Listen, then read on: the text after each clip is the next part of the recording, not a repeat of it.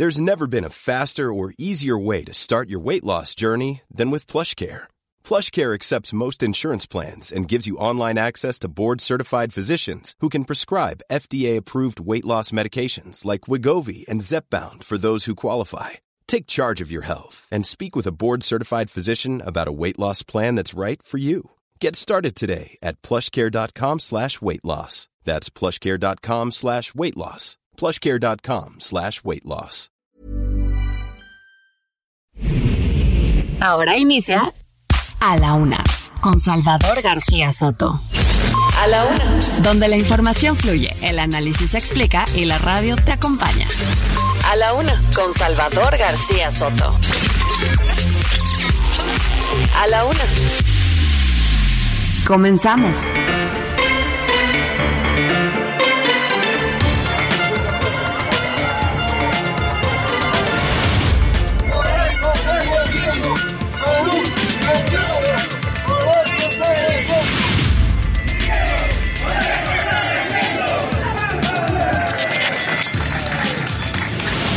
Ante los tribunales de la República. Confían que el Poder Judicial habrá de restablecer el orden constitucional y democrático en nuestro país.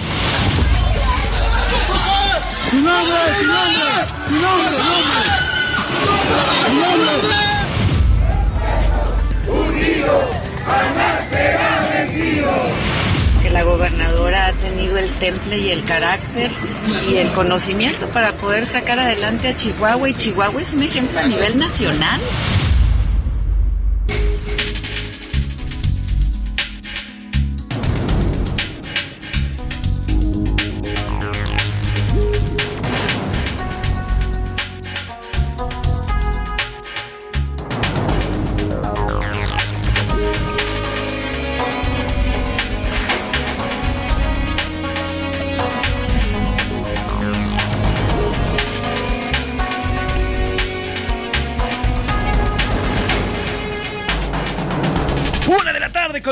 Una de la tarde con un minuto. Bienvenidas, bienvenidos a la una con Salvador García Soto en el Heraldo Radio. A nombre del titular de este espacio, el periodista Salvador García Soto y de todo este gran equipo que hace posible día a día este servicio informativo que le proporcionamos a través de las frecuencias de Heraldo Media Group. Yo soy José Luis Sánchez Macías y le vamos a informar en, esta, este lunes, arrancando la semana, la segunda semana de marzo, lunes 6 de marzo, un día importantísimo en lo personal, pero también un día un día para arrancar la semana. Hace bastantito calor aquí en la Ciudad de México, como lo hemos vivido en las últimas, en la última semana. 27 grados en estos momentos aquí en la capital. Vamos a llegar hasta los 29 grados. Mire, el sábado traíamos 30 grados centígrados aquí en la Ciudad de México. Un cielo bastante despejado, pero el sol a plomo, ¿eh? A plomo lo que estamos viviendo, sobre todo en la zona centro y en la zona del occidente. Bastante calor la que está haciendo también por ahí en el norte, en Monterrey. También la están sufriendo con bastantito calor. Hoy eh, están pronosticando hasta 36 grados centígrados allá en, eh, para los regios y bueno, también en Guadalajara y las ciudades más importantes también estaremos por allá, pero bueno, el calor, el calor está pegando bastantito aquí en la República Mexicana. Hay algunas eh, ciudades y algunos estados todavía que están viviendo el invierno, porque sí, aunque no parezca, continuamos en invierno, ya estamos a punto de terminarlo, pero continúa el invierno. Esta semana se prevé que vaya a llegar un frente frío, pero no como los que vivimos en las semanas anteriores a principios de enero, sino ya un frente frío más templado, sin embargo sí, gracias a Dios van a bajar, van a descender un poco las temperaturas. Tenemos mucho que contarle, mucho que platicar en este lunes, ya fueron prácticamente 72 horas que nos dejamos de escuchar después del pasado viernes, así que vamos a informarle, vamos a contarle de qué va este lunes aquí en A la Una. Help, oiga, cuatro ciudadanos de origen estadounidense fueron secuestrados por hombres armados no identificados después de cruzar a la ciudad fronteriza de Matamoros. Hay cuatro personas de origen estadounidense que son buscadas ya por autoridades de los Estados Unidos luego de que fueran secuestradas. El FBI, la DEA y además otras organizaciones de Estados Unidos están prestas y están en búsqueda de estos de estos cuatro norteamericanos, que además, por cierto, hay también ya, eh, el FBI ha lanzado ya también pues eh, digamos eh, una eh, una remuneración económica para quien dé cualquier tipo de información para quien sepa el paradero de estas cuatro personas. Así que iremos hasta Tamaulipas para saber qué es lo que ha ocurrido con estos cuatro ciudadanos norteamericanos. Y a por ellos en Estados Unidos han propuesto hay una propuesta de ley que ya fue enviada al Congreso por parte de dos, dos, de, dos republicanos. Han propuesto que los cárteles no en específico esta propuesta de ley no menciona ni a México ni a los cárteles mexicanos pero sí se refiere a todas aquellas organizaciones delictivas que se dediquen a producir, a traficar y a vender y a llevar hacia Estados Unidos el fentanilo. Y eso obviamente pues habla de los eh, cárteles del narcotráfico, en específico del cártel Jalisco Nueva Generación y del cártel de Sinaloa, estas dos de las de las principales eh, organizaciones criminales que mueven en nuestro país. Y bueno, pues esta iniciativa declararía o permitiría el uso de la fuerza, el uso de fuerzas federales, ergo el ejército, para luchar contra estas, eh, contra estas organizaciones. Así que bueno, pues ya está esta propuesta, es una iniciativa para que Estados Unidos, para que se pueda usar Fuerzas Armadas contra cárteles mexicanos. Le vamos a platicar de qué va esta iniciativa. Y en la batalla, a cuatro días de la publicación del Plan B en la reforma electoral, este lunes una jueza federal admitió a trámite el amparo que impugna el artículo que establece cesar al secretario ejecutivo Edmundo Jacobo, este personaje que ya hemos platicado bastante y platicamos la semana pasada al respecto. Y bueno, además también ya hay algunas otras herramientas legales que se han presentado el día de hoy, trabajadores del Instituto Nacional Electoral que se ven afectados con este enorme reporte. Hay quien habla hasta de 7 mil personas que habrían sido recortadas en este instituto. Bueno, pues ya presentaron también eh, eh, una herramienta de inconstitucionalidad para pelear esta parte del plan B que los deja sin chamba. Así que bueno, pues también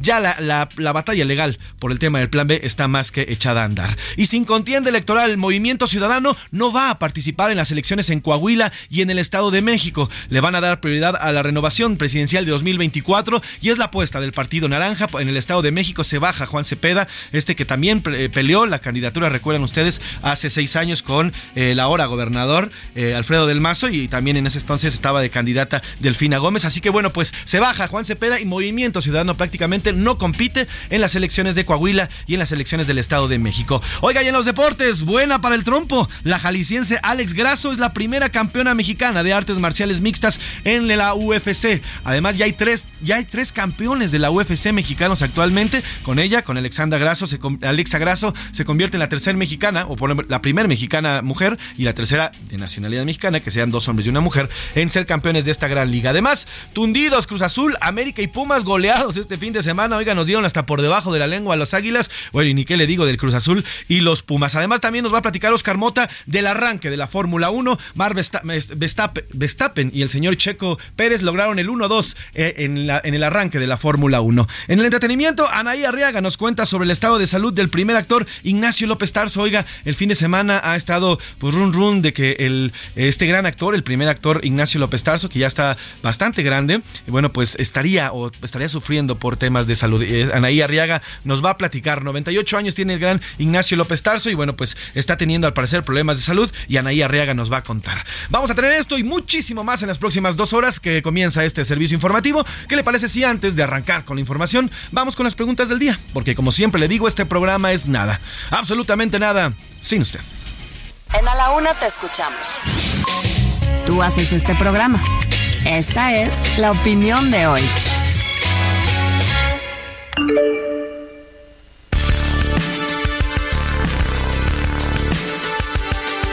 Dos preguntas bastante interesantes para este lunes, dos preguntas para abrir boca y para como siempre tener debate y como siempre decimos, un debate siempre inteligente sin llegar, al, sin llegar a las ofensas. Esos, esos comentarios las, no las pasamos porque son ofensas, pero todo lo demás todo lo demás que se venga aquí lo vamos a escuchar y además lo vamos a poner al aire al filo de las 2 de la tarde, como siempre lo hacemos en este espacio. La primera pregunta, la primera de ellas, en Estados Unidos fue presentada una iniciativa de ley que de aprobarse autorizaría la utilización de Fuerzas Armadas en contra de los responsables de producir, traficar y vender fentanilo hacia Estados Unidos. Ergo, bueno, pues los cárteles, los cárteles mexicanos, en específico el cártel Jalisco Nueva Generación y el cártel de Sinaloa, que son hasta ahora los dos principales exportadores de esta droga que además es mortal y que hoy tiene eh, un un problema de salud a Estados Unidos. Eh, sobre esta ley, ¿usted piensa que A es exagerada? Estados Unidos solo busca pretextos para usar sus Fuerzas Armadas en otros países. B es correcta, solo así podrían derrotar a los cárteles de la droga que hoy están en prácticamente en todos lados. O C, como siempre, Estados Unidos quiere hacerse el policía del mundo. Ahí están las tres respuestas para esta primera pregunta. Y la segunda pregunta que tenemos, vamos a empezar a calentar el Día de la Mujer. El próximo miércoles 8 de marzo conmemoramos el Día Internacional de la Mujer. Hay muchísimo que decir decir al respecto, mucho, muchísimo por qué mejorar en nuestro país. Vamos, mejorar es poco, ¿eh? Hay mucho que hacer todavía en este tema. Y bueno, pues este miércoles 8 de marzo van a haber diferentes eh, manifestaciones, diferentes manifestaciones en prácticamente todo el país. Las principales ciudades de la República Mexicana ya están anunciadas. Van a ser colectivos eh, feministas, naturalmente, de diversas, eh, de diversas partes de la República Mexicana, las que van a estar saliendo para protestar la falta de seguridad, sobre todo que hay en nuestro país. 11 mujeres aproximadamente mueren diariamente en nuestro país y esas son las que nos enteramos. ¿eh? Hay muchas más, hay una cifra negra horrible. Y bueno, pues la pregunta que le hacemos el día de hoy en Miras al 8 de marzo, ¿usted está a favor o en contra de las marchas? Sobre todo las marchas que en algún momento llegan a convertirse, eh, pues digamos, un tanto violentas cuando comienzan a, eh, pues hacer pintas y demás. Pero bueno, aquí el chiste es las marchas. ¿Usted está a favor o en contra de que se realicen marchas en, eh, ya en tema, en el tema del Día de la Mejor? A, estoy a favor están en su derecho además y tienen por qué hacerlo. B, estoy en contra, hay formas más, eh, más trascendentales de salir a protestar. Y C, es necesaria la manifestación porque este gobierno y todos los anteriores han olvidado a las mujeres. Ahí están las tres respuestas para este lunes. Se viene bien y se viene eh, con mucha información este lunes, este lunes 6 de marzo. ¿Y qué le parece si arrancamos con un resumen de noticias? Y después nos vamos directamente a la información porque ya estamos aquí en A la Una con Salvador García Soto. Justicia. Iván N., presunto feminicida de Carolina Islas, cuyo cuerpo fue encontrado en el estado de Morelos, ya fue vinculado a proceso este fin de semana. Sin perreo. Cerca de 1.100 jóvenes fueron desalojados de una bodega en Iztapalapa de la Ciudad de México donde se llevaba a cabo un baile clandestino. Bajo protección. Con un fuerte operativo de seguridad este sábado se realizó la tradicional maratón de caballo blanco en Urique, Michoacán. Tragedia. Al menos 13 personas murieron, entre ellas cuatro menores de edad y otras siete resultaron heridas tras un choque ocurrido este domingo en la provincia peruana de Casma. A proceso. Carla N., presunta implicada en el multihomicidio ocurrido en contra de los hermanos Jorge y Andrés Tirado, así como su tío José Luis González, recibió prisión preventiva por el delito de homicidio calificado.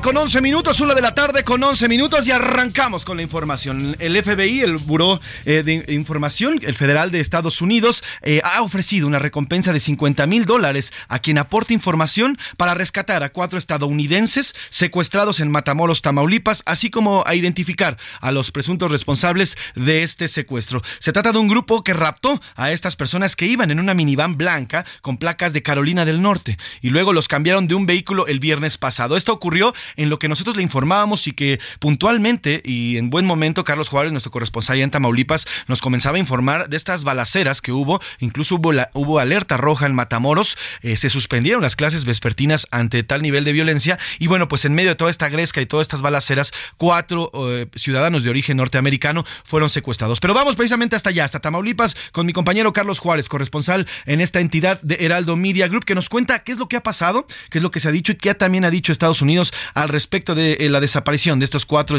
ciudadanos estadounidenses. Carlos, ¿cómo estás? Buenas tardes, te saludo. Hola, ¿qué tal, José Luis? Un gusto saludarte a ti a todo el territorio. Eh, estamos a unos minutos, fíjate, José Luis, de que eh, el gobierno del Estado, a través de la Fiscalía y de la Secretaría de Ciudad Pública, den a conocer detalles de esto a través de una conferencia de prensa programada a la 1.30 de la tarde. Pero por lo pronto te puedo comentar que a través de un comunicado de prensa, el FBI del gobierno estadounidense ofreció una recompensa de 50 mil dólares a quien aporte información para rescatar a cuatro americanos secuestrados en la ciudad de Matamoros, Tamaulipas. Los cuatro ciudadanos estadounidenses fueron secuestrados por un grupo armado en Matamoros, así lo reveló el agente especial de la División de San Antonio del Buró Federal de Investigaciones, FBI por sus siglas en inglés, Oliver Rich. El FBI y el Gobierno Federal de México están investigando el caso que se eh, registró el pasado 3 de marzo, como lo dimos a conocer puntualmente en este espacio radiofónico.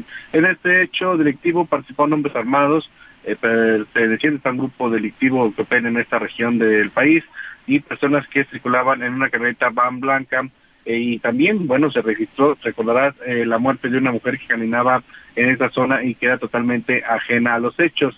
Cabe señalar que el enfrentamiento fue confirmado por elementos de la eh, Secretaría de Seguridad Pública y fueron dos los eventos que se registraron. Incluso eh, se puede observar uno de los videos en donde civiles armados y con equipo táctico suben a una camioneta a una mujer de vestido verde y hay los dos dos cuerpos eh, que se ven totalmente inmóviles de un, el mismo número de, de hombres, son dos hombres son dos hombres que se que logran subir a una camioneta tipo pick-up y hay que recordar que bueno en las imágenes que se, se difundían sí se veía esa van y luego se ve como en otro video lo suben a estas tres personas a una camioneta. Hay que señalar que el embajador también, eh, Ken Salazar, eh, emitió su postura respecto a estos hechos y que eh, estaban trabajando en coordinación con autoridades mexicanas para localizar a estas personas. Hay que comentar también, José Luis, eh, que bueno, pues ahí se difundió el video del embajador entrando a Palacio Nacional hace algunas horas allá en la Ciudad de México y por lo pronto acá en Tamaulipas estamos esperando eh, la hora que se dé la rueda de prensa para saber cuáles son los detalles que tiene el gobierno de Tamaulipas al respecto de la desaparición de estas cuatro personas. Carlos, ¿qué tan común es que, obviamente son de ciudad fronteriza, Matamoros, pero qué tan común es que ciudadanos americanos transiten por este tipo de ciudades, sobre todo ahí en Tamaulipas, en, en la frontera? Mira, por toda la frontera eh, eh, de Tamaulipas con Texas, eh, muchos americanos cruzan o en busca de medicamentos, de consultas que son un poco más económicas del lado mexicano que del lado americano. Hay que recordar que hace unas semanas, José Luis, estaba dando también mucho el fenómeno de que los estadounidenses cruzaban a territorio nacional en busca de huevos, incluso porque eran mucho más baratos. Entonces, pues es algo prácticamente eh, común, así como también de muchos mexicanos que cruzan al Valle de Texas para hacer algunas compras o porque simple y sencillamente eh, trabajan en Matamoros, pero viven en Estados Unidos o viceversa. Eh, aquí lo que lo que llamaba mucho la atención es que no había ninguna información al respecto de lo que había pasado con estas personas que sí se difundió los el video, incluso el Heraldo de México dio a conocer eh, que se, ve a esta mujer que es aventada prácticamente a la pick-up, a la camioneta de una pick-up color blanca por tres hombres, un, se ve que ellos traen chalecos antibalas y también se ve que están armados y también los dos cuerpos que se logra observar en esos videos sobre esa situación pues no hubo una información incluso todavía por la noche de ese viernes estaba cuestionando pues cuáles eran los demás detalles porque en un primer comunicado de prensa se había comentado que se estaba eh, investigando cuántas eran las víctimas de los dos hechos violentos registrados en Matamoros en la tarde de ese viernes, pero no hubo ninguna respuesta, solamente se quedó en la confirmación de esa mujer y que veíamos cómo subían a una camioneta eh, y a dos hombres, a, la mujer y a los dos hombres y se presumía que eran integrantes de un grupo delictivo, pero pues todo parece indicar que eran los ciudadanos americanos. Pues estaremos pendientes, Carlos Juárez, de lo que ocurre y lo que vaya a ocurrir en las próximas horas. Te pido que despuesito de la conferencia hagamos contacto nuevamente para que nos informes la actualización de lo que ocurre en este caso. Te mando un abrazo, Tamaulipas, eh, Carlos, que tengas buen, buen día y buen inicio de semana. Estamos muy pendientes de los detalles, José. Seguro, gracias Carlos Juárez, nuestro corresponsal allá en Tamaulipas. Y mira, hoy por la mañana el presidente López Obrador en su mañanera, en su conferencia, se refirió al secuestro de estos cuatro americanos. Esto fue lo que dijo. Son personas de Estados Unidos que la información que tenemos cruzaron la frontera para comprar medicamentos en México y hubo una confrontación de grupos y fueron ellos detenidos. Está trabajando fundamentalmente con la secretaria de Seguridad Pública, con Rosa Isela. Tienen comunicación. Yo espero que más tarde ya se dé una información más amplia sobre esto. Ahí está lo que dice el presidente y bueno, pues a la una y media va a haber una conferencia, ya nos decía Carlos Juárez, iremos hasta allá próximamente para saber qué es lo que se dice, lo, que se dice al respecto del secuestro de estos cuatro jóvenes. Oiga, mientras tanto, y precisamente hablando de Estados Unidos y del tema de los cárteles, este fin de semana fue propuesto eh, utilizar, hay una propuesta de ley ya formal lanzada en el Congreso de Estados Unidos para utilizar al ejército en contra de los cárteles mexicanos de la droga. Se trata de una iniciativa que presentaron ante el Comité de Asuntos Exteriores del Congreso estadounidense que permitiría al gobierno de Washington disponer de sus Fuerzas Armadas contra los responsables del tráfico, la creación y la, también la distribución del fentanilo u otras actividades relacionadas con esta droga. Es la resolución sobre la autorización del uso de la fuerza militar para combatir, atacar, resistir, apuntar, eliminar y limitar la influencia de las drogas. Aunque el proyecto lo presentaron el 12 de enero por el representante republicano Dan Crenshaw y el, en, comparto, en, en coparticipación con también el congresista Mike Waltz, no la había habrían sometido a debate en el comité. Para avalarla, tendría que ser votada y aprobada en la Cámara Baja y darle luz en la, en la Cámara también en el Senado de Estados Unidos. Por lo pronto ya fue presentada y precisamente vamos hasta allá, hasta Florida, en Estados Unidos, con el periodista Max Aub, que nos da detalles sobre cómo es esta propuesta, esta iniciativa, que ojo, ojo, de aprobarse, bueno, pues eh, le permitiría o le daría la facultad al presidente de los Estados Unidos de enviar a las Fuerzas Armadas, es decir, al ejército, para combatir a los cárteles de la droga. Vamos contigo, eh, mi querido Max eh, Aub, que nos tienes información y que nos cuentas de qué va esta iniciativa que ya surgió ahí en Estados Unidos. Buenas tardes, Max. Hola Pepe, ¿qué tal? Qué gusto saludarte. Pues sí, efectivamente se trata de la resolución 18 que es una iniciativa de ley remitida al Comité de Asuntos Exteriores del Congreso estadounidense, que eventualmente autorizaría al presidente de los Estados Unidos a enviar fuerzas armadas pues a actuar contra los responsables de traficar eh, concretamente fentanilo o cualquier sustancia relacionada con esa droga eh, eh, que pudiera entrar desde otro lugar y en este caso desde México a suelo estadounidense. En ningún momento, en ningún momento en el documento se menciona algún país, nunca se dice México, pero desde luego están ahí las relaciones de nueve de los cárteles más poderosos mexicanos, lo que pues deja en claro que serían los primeros a los que eventualmente de autorizarse esta iniciativa de ley, pues estarían en la mira precisamente de las Fuerzas Armadas estadounidenses. Esta resolución eh, la presentaron eh, Dan Crenshaw eh, y Mike Waltz, el primero representante de Texas, el segundo por Florida, pero hay un antecedente, ambos son de carrera militar, ya retirados, pero pues son de estos republicanos completamente eh, cerrados, ¿no? Muy conservadores. Ahora, esta resolución, que incluso el nombre es un poco largo, dice resolución sobre la autorización del uso de la fuerza militar para combatir, atacar, resistir, apuntar, eliminar y limitar la influencia, en este caso, por supuesto, la influencia del fentanilo en los Estados Unidos. Y es que hay que decirlo, de acuerdo con cifras del gobierno estadounidense, más de 80 mil estadounidenses eh, pues están muriendo cada año y más eh, a causa de este consumo del fentanilo. Eh, de todas las edades, porque aunque se precisa que de 18 a 45 años, eh, pues todos los menores de edad que fallecen por esta droga no son contabilizados porque por eso, porque son menores de edad.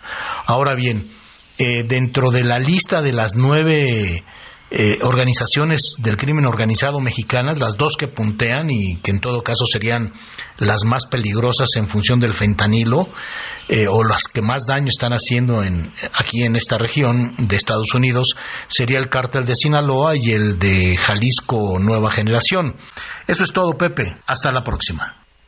Gracias, Max. Bueno, pues ahí está detallada qué, qué significa esta iniciativa. Y bueno, pues sí, en efecto, como lo decía Max y nos lo adelantaba, la iniciativa autorizaría al presidente de los Estados Unidos a utilizar, y así lo dice, ¿eh? al pie de la letra de la iniciativa, toda la fuerza necesaria y apropiada contra aquellas naciones extranjeras, organizaciones extranjeras o personas extranjeras afiliadas a organizaciones extranjeras que el presidente determine que violaron la sección que sería con esta reforma de ley. Así que bueno, pues enmarca, ya lo digo y se lo repito, naciones extranjeras organizaciones extranjeras o personas extranjeras afiliadas a organizaciones extranjeras que el presidente, en este caso Joe Biden, determine que se trata de organizaciones de, eh, eh, marcadas como terroristas. Así que ya está, ahí está lo que dice eh, Estados Unidos y mire, importante, importante, le repito, todavía no se vota, aún se va a someter a la Cámara Baja, después tendría que ir al Senado para después ser más o menos, es un poco parecido al proceso que se lleva aquí en nuestro país en cuanto a las leyes, solamente que allá el Senado es el que lo define. Y bueno, mientras tanto, el presidente López Obrador ironizó sobre la columna publicada en The Wall Street Journal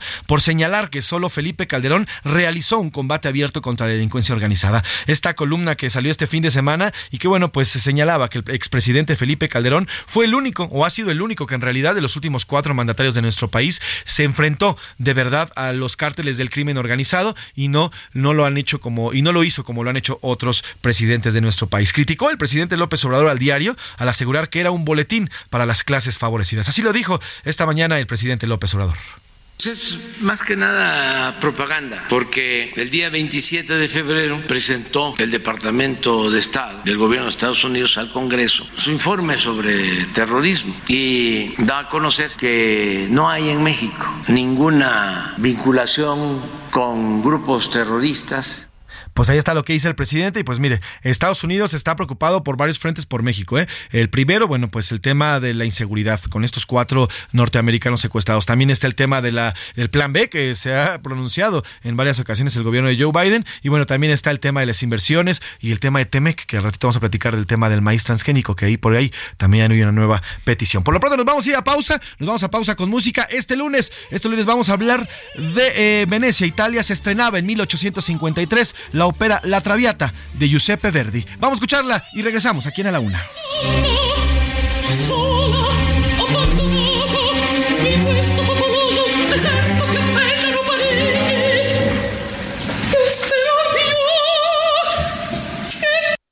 En un momento regresamos. Ya estamos de vuelta en A la Una con Salvador García Soto. Tu compañía diaria al mediodía. La rima de Valdés. ¿O de Valdés la rima? Pues vaya momento tenso el video del mero mero, presidente consejero del INE, es decir, Lorenzo. Preocupación en ascenso que publicó en un video. El tema se pone feo, pues porque entró ya en vigor este plan B de Obrador, complicado según veo. Por lo pronto acatarán. Córdoba así nos lo indica. Pero la prisa le pica, pues también impugnarán. A la corte llegarán esperando les resuelvan y los despidos disuelvan, pues llama inconstitucional el plan B de este carnal, que aquellos tiempos no vuelvan. Es que los tiempos de antes, donde todo estaba a modo, hacían quedar en el lodo a todos los gobernantes. Hay que estar muy expectantes para que no hagan chanchullo y que cada quien lo suyo para que los partidos jueguen y que al árbitro no nieguen, no salgan con su sorullo.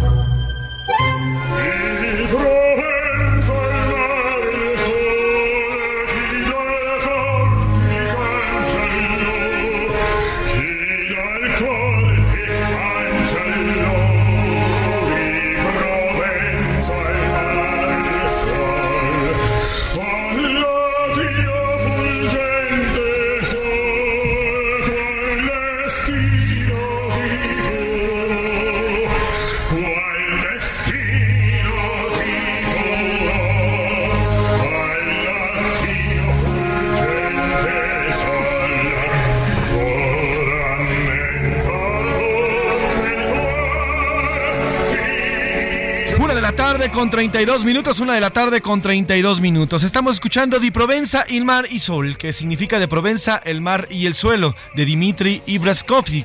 Él es, una, es uno de los principales representantes de la ópera a nivel mundial, es el de origen ruso. Y bueno, pues es una área perteneciente a esta parte de la, de la Traviata. Recordemos que la Traviata es una de las óperas eh, más importantes italianas.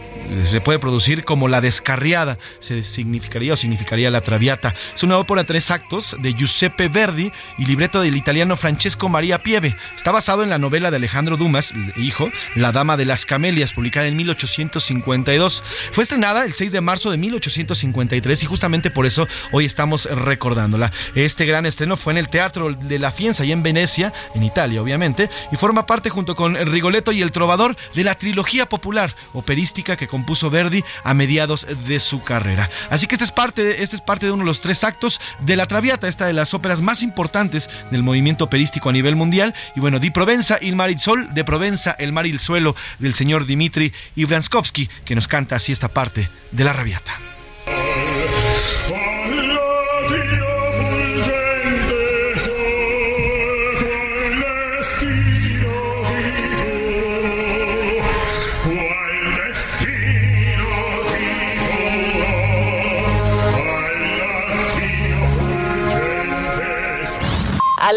Con Salvador García Soto. Una de la tarde con 33 minutos, una de la tarde con 33 minutos. Oiga, este lunes, Movimiento Ciudadano, el Partido Naranja dio a conocer que no va a participar en las elecciones de Coahuila y el Estado de México. El proceso es a los que, en los que se van a elegir este año a los gobernadores respectivamente. No van a postular a ningún candidato porque le van a dar prioridad a la renovación presidencial 2024. Coahuila no estaba tan pegador, pero sí en el Estado de México tenían ya una ficha importante que es Juan Cepeda, a quien ya, quien ya había, por cierto, concursado hace seis años por el mismo cargo en la gubernatura del Estado de México y bueno, perdió frente al actual gobernador Alfredo del Mazo. Y bueno, pues eh, hoy eh, ya Movimiento Ciudadano dice que se baja. No van a las elecciones de Coahuila en el Estado de México, pero sí van con todo al 2024. Misael Zavala, nuestro reportero que siempre trae información y de, de último momento, como siempre, nos platica qué ocurrió, por qué se bajó Misael Zavala, por qué de último momento dicen no, pues que siempre no. Movimiento Ciudadano en Coahuila y en Estado de México. Buenas tardes, Misa. Buenas tardes, José Luis. Efectivamente, pues hoy en una breve reunión, fue una reunión casi, casi, casi de trámite, la Comisión Operativa Nacional de Movimiento Ciudadano tomó esta definición de no participar en las elecciones a gobernador del Estado de México y Coahuila, con el objetivo de que va por México, esta alianza conformada por el PAN, el PRI y el PRD y Morena también se enfrenten solos en los comicios de este año. Y esto pasa pues a 90 días de las elecciones en ambas entidades y hoy pues el dirigente nacional de MC Dante Delgado explicó que dan un paso lateral para concentrar sus baterías en las elecciones del 2024. ¿Qué pasa con esta situación? Pues debido a que eh, pues en esta reunión eh, la Comisión Operativa Nacional de MC definió que no van a participar debido a que solo hay dos posturas, una la que busca rescatar la vieja política con Va por México y la otra alentar una nueva vieja política incompetente con Morena. Estas serían las dos justificaciones que tiene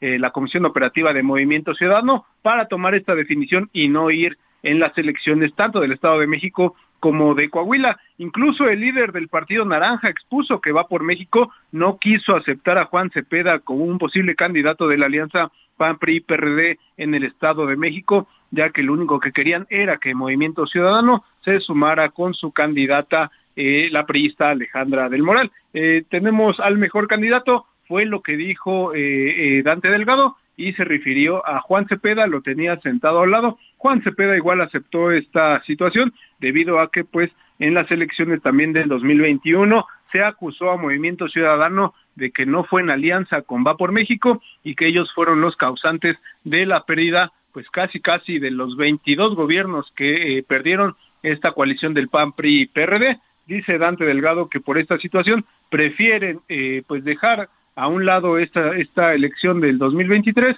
y concentrarse ya en las elecciones presidenciales del 2024. Es decir, prácticamente José Luis pues no le están haciendo el caldo gordo ni a Morena ni a la Alianza Va por México. Pues importante la decisión que toman, eh, mi querido Misa, porque sí, digo, no, no, no estaban o no peleaban por lo menos la gubernatura con tanto con la Alianza junto con Morena, pero sí, por lo menos sí marcaban en las encuestas que ya se habían lanzado y que se habían adelantado ya en miras al proceso de este año, eh, a mitades de este año. Misa, eh, dijeron si se sumarían a alguno de los proyectos, ya sea Morena o a, a la Alianza en alguno de los dos estados, o simplemente se bajan y no participan se les cuestionó incluso, José Luis, en esta situación de que si sus dirigentes apoyarían a uno o a otro, a una o a otra candidata, por ejemplo, en el Estado de México, que como bien comentas, eh, pues Movimiento Ciudadano tenía pues alrededor del 7% de las preferencias en las últimas encuestas. Hablaban eh, del 7%, otras encuestas hablaban del 15% de Movimiento Ciudadano.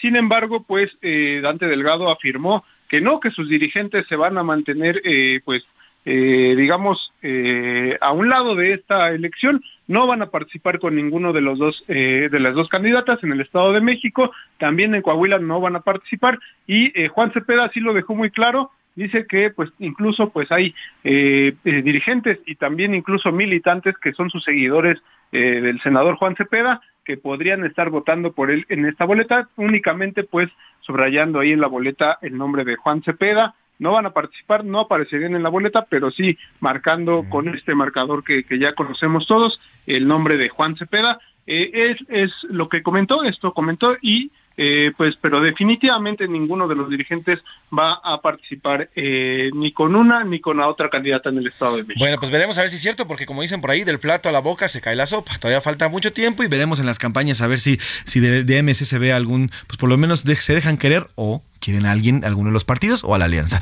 Te agradezco la información, mi querido Misa, y estamos en contacto. Por favor, cualquier información que surja por allá, hacemos contacto de inmediato. Te mando un abrazo, Misael.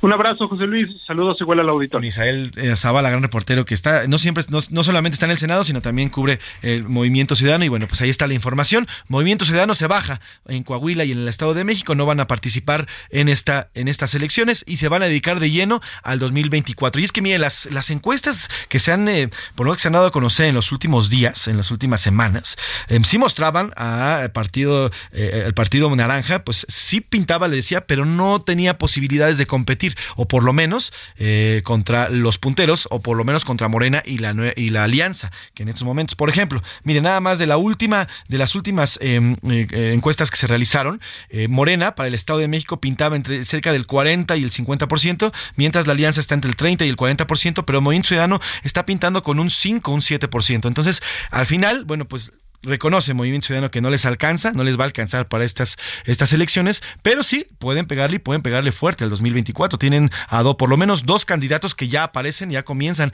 a aparecerse en las preferencias. Uno se llama Luis Donaldo Colosio, y bueno, y el otro se llama también Samuel García, y pues estos dos posibles candidatos podrían sumarse al 2024, así que el movimiento eh, por el Movimiento Ciudadano o el Partido Naranja se va hasta el 2024 y así lo han decidido ya sus dirigentes. Oiga, vámonos hasta Guerrero porque, oiga, en Guerrero, híjole, qué cosa, ciudadanos alertaron que tras la llegada de un nuevo gobierno, un nuevo gobierno a este, a este estado, pues hay un aumento sustancial en el tema de la violencia, sobre todo en acciones del crimen eh, organizado. Vamos a escuchar esta nota que nos preparó Miguel Ángel Ramírez sobre Guerrero, la violencia y cómo es que, sobre todo en Acapulco, se viven, pues un día, un día sí, yo te diría también, bajo el yugo de las balas.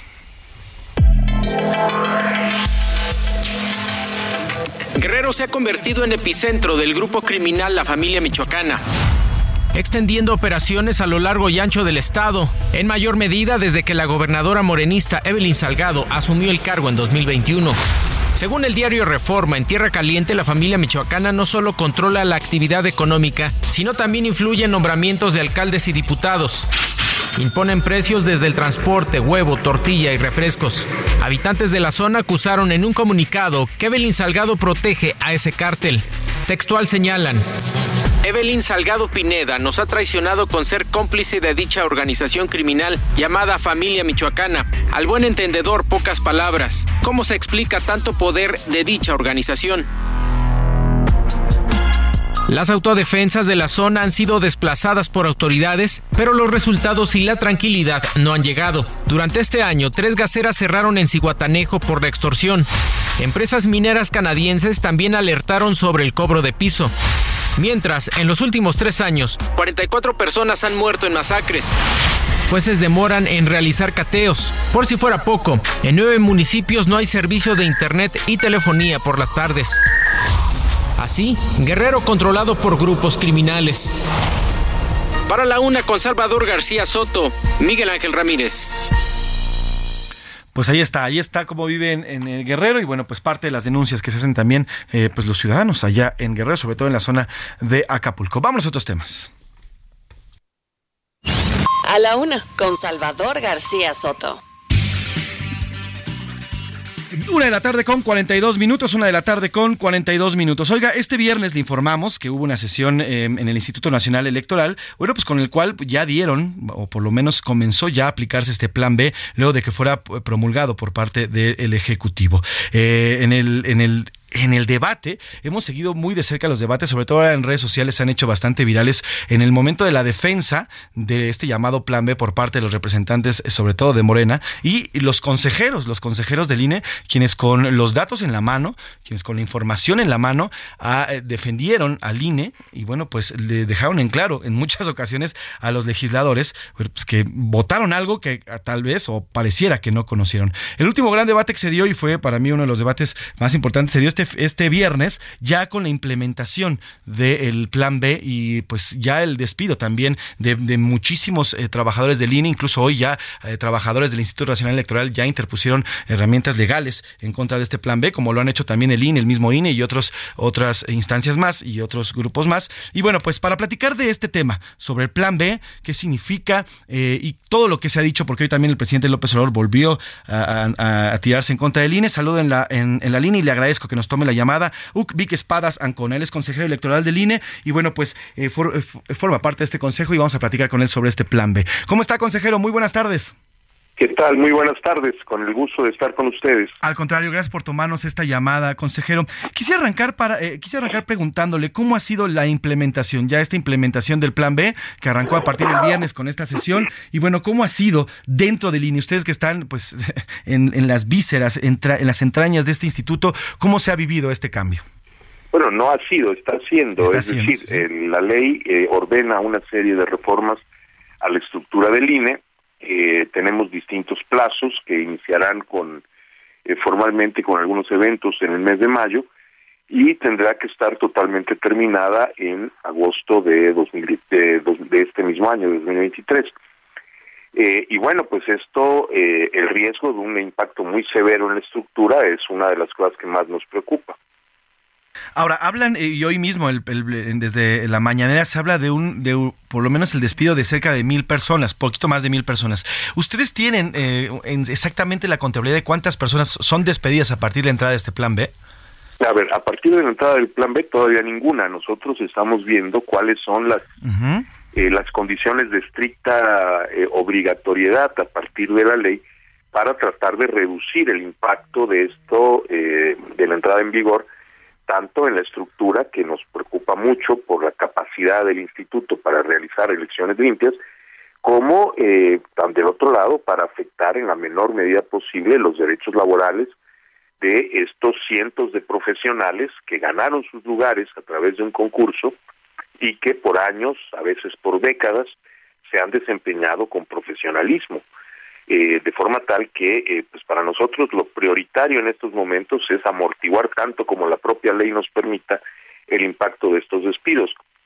Es verdaderamente indebido que se presuma de un gran ahorro que deriva eh, de poner en la calle o derivaría de poner en la calle a profesionales eficaces y honestos que han realizado bien su trabajo a lo largo de muchos años. Ahora, dentro de, dentro de estos despidos que, como bien nos dice consejero, todavía se están analizando, bueno, pues el primero que sí ya se dio y definitivamente fue el de Edmundo Jacobo, ese ya desde, desde incluso antes, desde que eh, se, se dio la sesión del viernes. Eh, usted en esta sesión habla de Edmundo Jacobo y, bueno, el presidente decía que lleva más de 30 años y usted nos deja en claro en esta sesión del pasado viernes que no, que el señor Edmundo Jacobo pues no, no llevaba 30 años como dice el presidente, ¿no? A ver, el despido ya se dio, pero no en definitiva. Eh, el licenciado Jacobo presentó eh, tanto una, un amparo como un juicio electoral, que es lo que corresponde a las relaciones laborales dentro de los órganos electorales, que podría estarse resolviendo, yo esperaría que en su favor, en estos días. Pero mientras tanto, efectivamente, se le ha, eh, se le ha cesado. Eh, el señor Jacobo lleva en el cargo actual 14 años, fue, fue empezó en el IFE, luego fue electo en el INE y reelecto en 2020, todo esto en términos de la ley, incluso hubo alguna impugnación que llegó al tribunal y que el tribunal dijo que no había violación legal. De forma tal que este nombramiento con plena validez constitucional que hizo el Instituto General Electoral eh, terminaría en 2026. Eso es lo que vamos a ver. Mientras tanto, efectivamente se ha dicho que eh, Edmundo Jacobo trabajaba desde hace 30 años en el instituto, eso es mentira. Él hace 30 años estaba trabajando en la Universidad Autónoma Metropolitana, de donde no salió sino hasta 2003, 10 años después, eh, de forma tal que, eh, pues no, estas cosas que se han dicho son eh, básicamente infundios. Ahora, consejero, supongamos que estos, estas eh, herramientas legales que se han interpuesto, eh, tanto las acciones de inconstitucionalidad como más, eh, pues fueran rechazadas y que el plan B le dieran luz verde. ¿Cuáles serían las afectaciones principales ya en miras a una elección que es del 2024? ¿Cómo afectaría al, al INE, que se le diera luz verde, y sobre todo a la votación del, del próximo año? Bueno, son dos afectaciones principales. Una en cuanto a la reducción de la estructura territorial del instituto, que esto haría que la organización del proceso electoral se volviera más frágil, es decir, en lugar de tener como al día de hoy 500, eh, perdón, 1.500 personas trabajando permanentemente en la organización del proceso electoral en 300 distritos electorales, dispondríamos nada más de 200, 260 personas que tendrían que hacer todo tipo de actividades con mucha menos especialización y con mucho menos tiempo. Esto se traduciría, además hay previsiones legales para eso, en un proceso, en la nueva reforma, en un proceso de selección de funcionarios de casilla eh, mucho más rápido y en consecuencia mucho más frágil, de forma tal que el riesgo de que funcionarios designados no se presentaran a las casillas se elevaría muchísimo. Por otro lado, eh, hay una afectación general en términos de vulnerar la autonomía del instituto. Esa autonomía del instituto es una conquista de 40 años y tres generaciones en su última larga etapa, a partir de la reforma política de, 1977. y eh, esta autonomía es lo que ha permitido que las elecciones se organicen de manera imparcial, que ningún gobierno o partido tenga injerencia en la organización misma de los procesos electorales. Eh, un indicio, por ejemplo, una muestra clara de esta de esta afectación de la autonomía es la destitución del secretario ejecutivo ah. eh, y por otra, por ejemplo, la fusión de las direcciones de organización y de capacitación eh, y finalmente el intentar una supervisión operativa del Consejo General a cargo del órgano interno de control, que es un órgano de fiscalización y que no tendría por qué hacer esas cosas. En fin, que eh, estos dos grandes filones, la, la, el, el, afectar la autonomía y el hacer frágil la estructura territorial del instituto, pues aumentan enormemente la dificultad del INE para hacer una elección íntegra y arriesgan a la nación a tener una elección frágil el próximo año.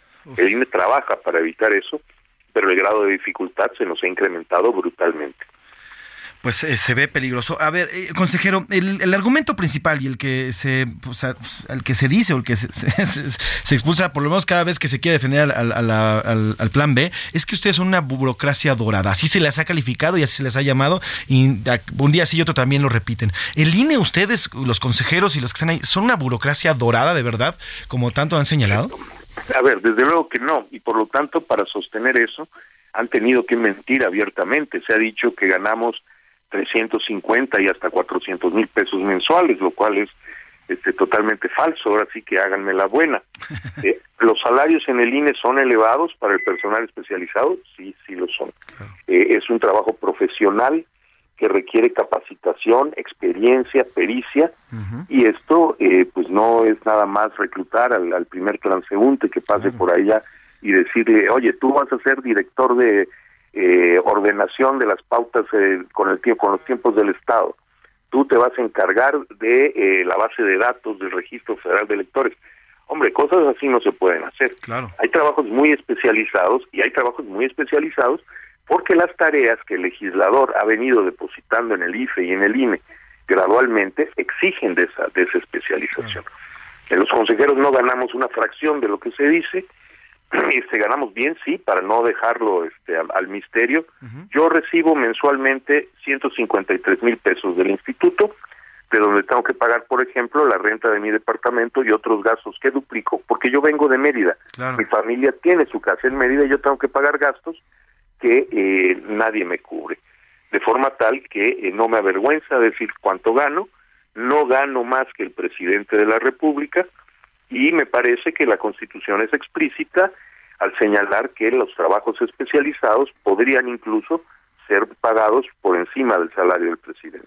Justamente, y ahora el nuevo, el nuevo discurso que se ha implementado, consejero, es pues la salida, ¿no? Ya el finiquito que le van a dar tanto a Lorenzo Córdoba, a sus compañeros Lorenzo Córdoba, como a Ciro Murayama, pues en este finiquito, y es la nueva, la nueva pelea que están dando desde la defensa del plan B, ¿no?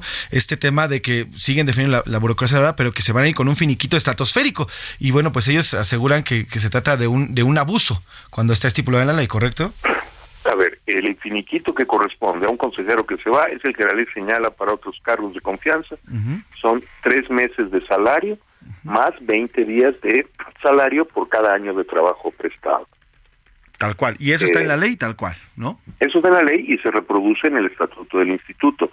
que independientemente de eso los consejeros hayan ahorrado con dinero de su nómina, etcétera, etcétera, pues esa es muy su bronca, como otras personas manejan sus finanzas como quieran, pero el finiquito es estrictamente el que estoy diciendo y está previsto en la ley. Totalmente de acuerdo. Y ya por último, eh, me come el tiempo, eh, consejero. Fueron muy interesantes los debates desde hace semanas que se han llevado a cabo. No muy pocas, muy pocas personas en realidad tuvieron acceso, pues por la falta a veces de interés en estos debates. Si usted eh, pudiera, o si usted se puede dirigir hacia la ciudadanía en el tema en específico este plan B, ¿qué les diría? ¿Qué nos podría compartir a nosotros en este, todo lo que está pasando para poder entender lo que está pasando como ciudadanos en este tema tan importante que es el tema electoral? Bueno, yo lo que le pediría a la ciudadanía es que mantengan su confianza en el INE, como la han mantenido todos estos años. Con plan B o sin plan B, el INE va a hacer un esfuerzo titánico y va a, proporcionarle a la, a la sociedad un servicio electoral de la calidad que lo ha hecho. Para esto, evidentemente, mientras más participación ciudadana tengamos, será mejor. Que los ciudadanos que resulten seleccionados para ser funcionarios de casilla sean capacitados, acepten la función que eh, las personas que crean que eh, vale la pena perder un domingo para ir a cuidar el voto, que hagan fila desde temprano el día de la elección por si acaso algún funcionario falla y que quien tome el puesto sea un vecino cualquiera y no el operador de algún partido o grupo organizado. Eh, en fin, el INE va a hacer su tarea y para revertir el impacto negativo de este plan B necesitaremos el apoyo activo de la ciudadanía. Totalmente de acuerdo. Vic Espadas Ancona, consejero electoral de línea, gracias por estos minutos, por estar siempre al pendiente y pues, sobre todo por dar luz a este tema que es un poco complicado, pero es vital para todo nuestro país y la vida democrática. Que tenga buena tarde, consejero. Gracias, muy amable. Pues ahí está, importante. Vamos a una pausa, regresamos aquí en A la Una. Ya se nos fue la primera hora, regresamos. No se vayan. No le cambies. Estás en A la Una con Salvador García Soto. Información útil y análisis puntual. En un momento regresamos. Ya estamos de vuelta en A la Una con Salvador García Soto. Tu compañía diaria al mediodía. Y hasta mi vida entera, estar con los míos es lo que yo quisiera. Si tan solo pudiera a su lado estuviera. Me dijeron que me levantara cuando cayera donde quiera que vaya, siempre lo llevo en mi mente y en mi corazón. Madre mía, gracias por ser mi guía, tú eres la dueña de mi inspiración. Soy de palabra y respeto, se lo agradezco a mi viejo por la educación. Son ustedes mi motivación, volver a verlos es mi curación. Gracias por tenerme fe y escuchar lo que quiero ser. Vine a ganar y perder, pero nunca me voy a vencer. Por dentro siempre seré aquel que conociste desde ayer. Quiero un blog con un café y mirar el amanecer. En esto llevo mucho tiempo, es una larga historia. Solamente ustedes saben de mi trayectoria. Caídas y victorias, hoy me siento en la gloria. Yo nunca los olvido, siempre están en mi memoria. Bendecido, con mi familia soy agradecido.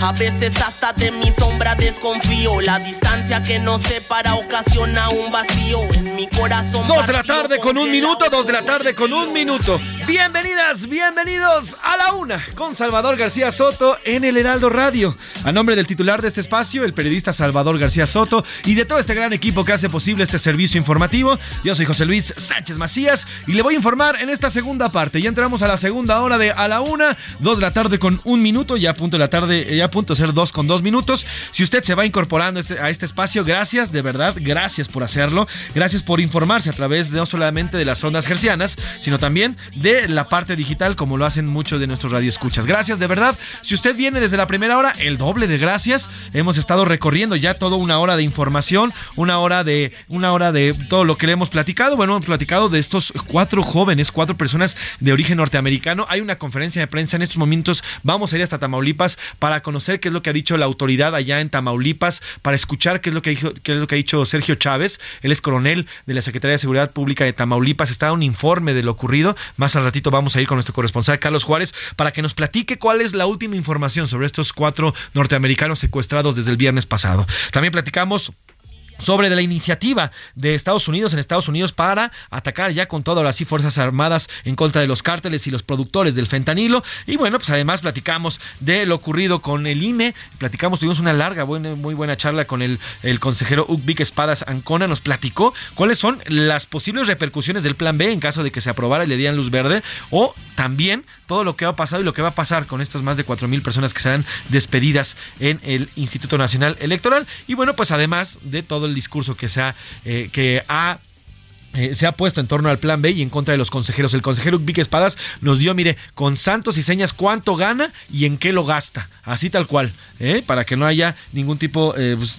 ya sabe, estos discursos de que son una, que son parte de toda esta, pues, los funcionarios del Dorados, todo que ganan miles de pesos, cientos de miles de pesos, en fin. Bueno, pues el consejero aquí nos platicó. En fin, tenemos mucho más todavía que platicarle en esta segunda hora. Vamos a hablar sobre las mujeres. Este, esta semana se conmemora el Día Internacional de la Mujer. Y bueno, pues vamos a arrancar con un, eh, un especial que armamos aquí en A la Una en voz de Milka Ramírez. Eh, nos ha reporteado durante toda esta semana un especial en torno a las mujeres. Vamos a ir viendo qué es el feminismo, cómo procede el feminismo, cómo ha ido creciendo el movimiento feminista en nuestro país, de dónde nace y dónde está parado en estos momentos. Y bueno, además, todo lo demás en esta semana hablaremos de las mujeres. Y bueno, pues eh, a partir de hoy, ahora sí ya se aplicó el 7.82% de aumento en las carreteras. Había sido suspendido por aquello del aumento que fue de repente, pero bueno, ya ahorita ya se pone en marcha este aumento. Además, también platicaremos sobre esta iniciativa, la iniciativa en Estados Unidos para pues atacar con todo, si es que así lo ordena el presidente, a las organizaciones del crimen organizado, en específico a los cárteles del narco mexicano.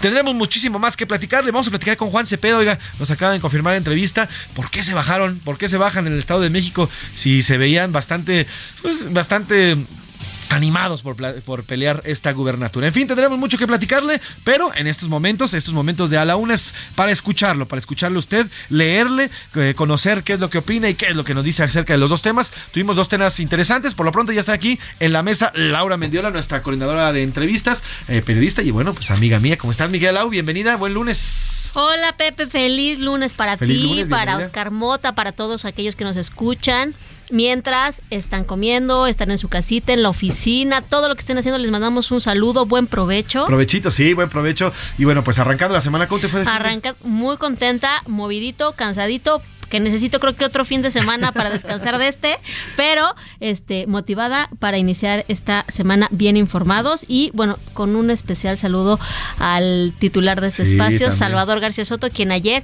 estuvo de manteles largos por su Así es, ayer cumplió años el señor, el señor Salvador García Soto, titular de este espacio. Le mandamos un abrazote, está terminando de celebrar ya su cumpleaños. Y bueno, le mandamos un gran, gran abrazo a nuestro jefe que cumplió años el día de ayer. Y bueno, pues felicidades al señor Salvador García Soto. Y y bienvenido, Oscar Mota. Mi querido Marvin José Luis Sánchez, mi querida Lau, un gran abrazo. Por supuesto, felicidades a Salvador García Soto. Así es. Y a todos los que estén festejando algo, ¿no? Inicio de semana, que generalmente como que te duele todo, no lo digo por la a mí también. me, me, fui con, con, mis hijos, este, me subí en la moto, me caí. Ah, no, bueno. Pero estamos bien. O sea, afortunadamente. estamos, aquí para contarlo. Vamos bien para contarlo. Estamos vivos, dice Oscar. Para todos aquellos que iniciaron el lunes con algún tipo de rechinido en el cuerpo, échenle, les va muy pues. bien. Tenemos cuatro días para prepararnos para, el otro día. Exacto. Dos y medio. Yo sí quiero pedir unas mañanitas, mi querido Foundation. Alex, súbale las mañanitas porque además de Salvador García Soto, yo hoy celebro una persona muy especial, mi papá. Te amo, papá, José Luis Sánchez Larios. ¡Aplausos! 66 años a mi padre y mira, qué, qué bien que es un gran padre que estoy aquí haciendo lo que más amo y al frente de un micrófono, así que te amo papá, eres un gran padre. Mis dos pilares, mi mamá y mi papá, bueno, pues uno de ellos cumpleaños hoy, felicidades, señor José Luis Sánchez. Grandes seres humanos, por cierto, ¿eh? Felicidades mi papá, mi gordo, te amo, te amo con todo mi corazón y a todos aquellos que están celebrando, felicidades, los abrazamos, celebramos la vida y celebramos también el inicio de semana. Hay bastantes comentarios, ¿qué te parece si arrancamos en Twitter? ¿Qué nos dicen en Twitter, mi querida Laura? Ay, José Luis, pues mira, ha estado movidito porque ¿eh? estuvimos este, preguntando sobre esta marcha del 8M. Ajá, que va a ver, se espera bastante nutrida, ¿eh? aquí en la Ciudad de México, en, cerca de mediodía y hasta las 6 de la tarde va a haber marchas.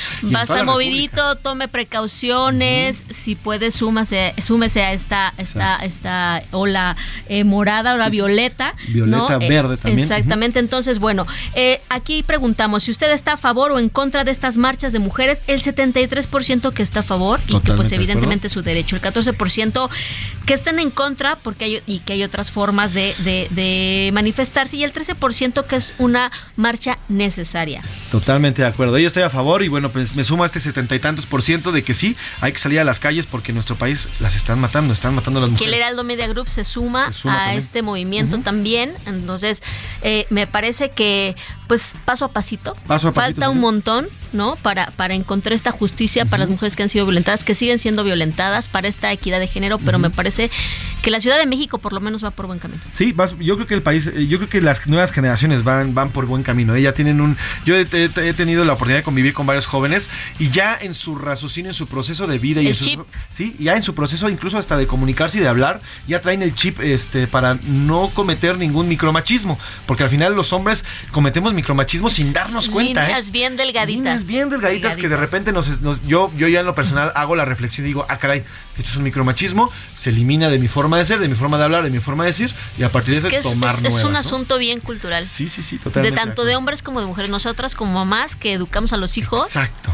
O sea, de verdad es que también uno, la chamba está fuerte, ¿eh? la chamba está fuerte, pero está el compromiso, me parece que ya de muchas mamás, De, de, por lo menos de mi generación, que están entrando como este mood de cambiar el chip a los chavitos y a las chavitas, ¿no? De que no porque es rosa es para niñas, no porque es azul es para niños, y así como desde los pequeños hasta los grandes ejemplos, ¿no? Totalmente de acuerdo. Y bueno, sobre nuestra otra pregunta, ¿usted cree que esta ley, eh, eh, que, es de la iniciativa que autorizaría a las Fuerzas Armadas a actuar en contra de los cárteles mexicanos. el 16% dice que es una medida exagerada y es un pretexto y el 84% que es correcta, que van por los carteles, bueno, por 84%. 84%.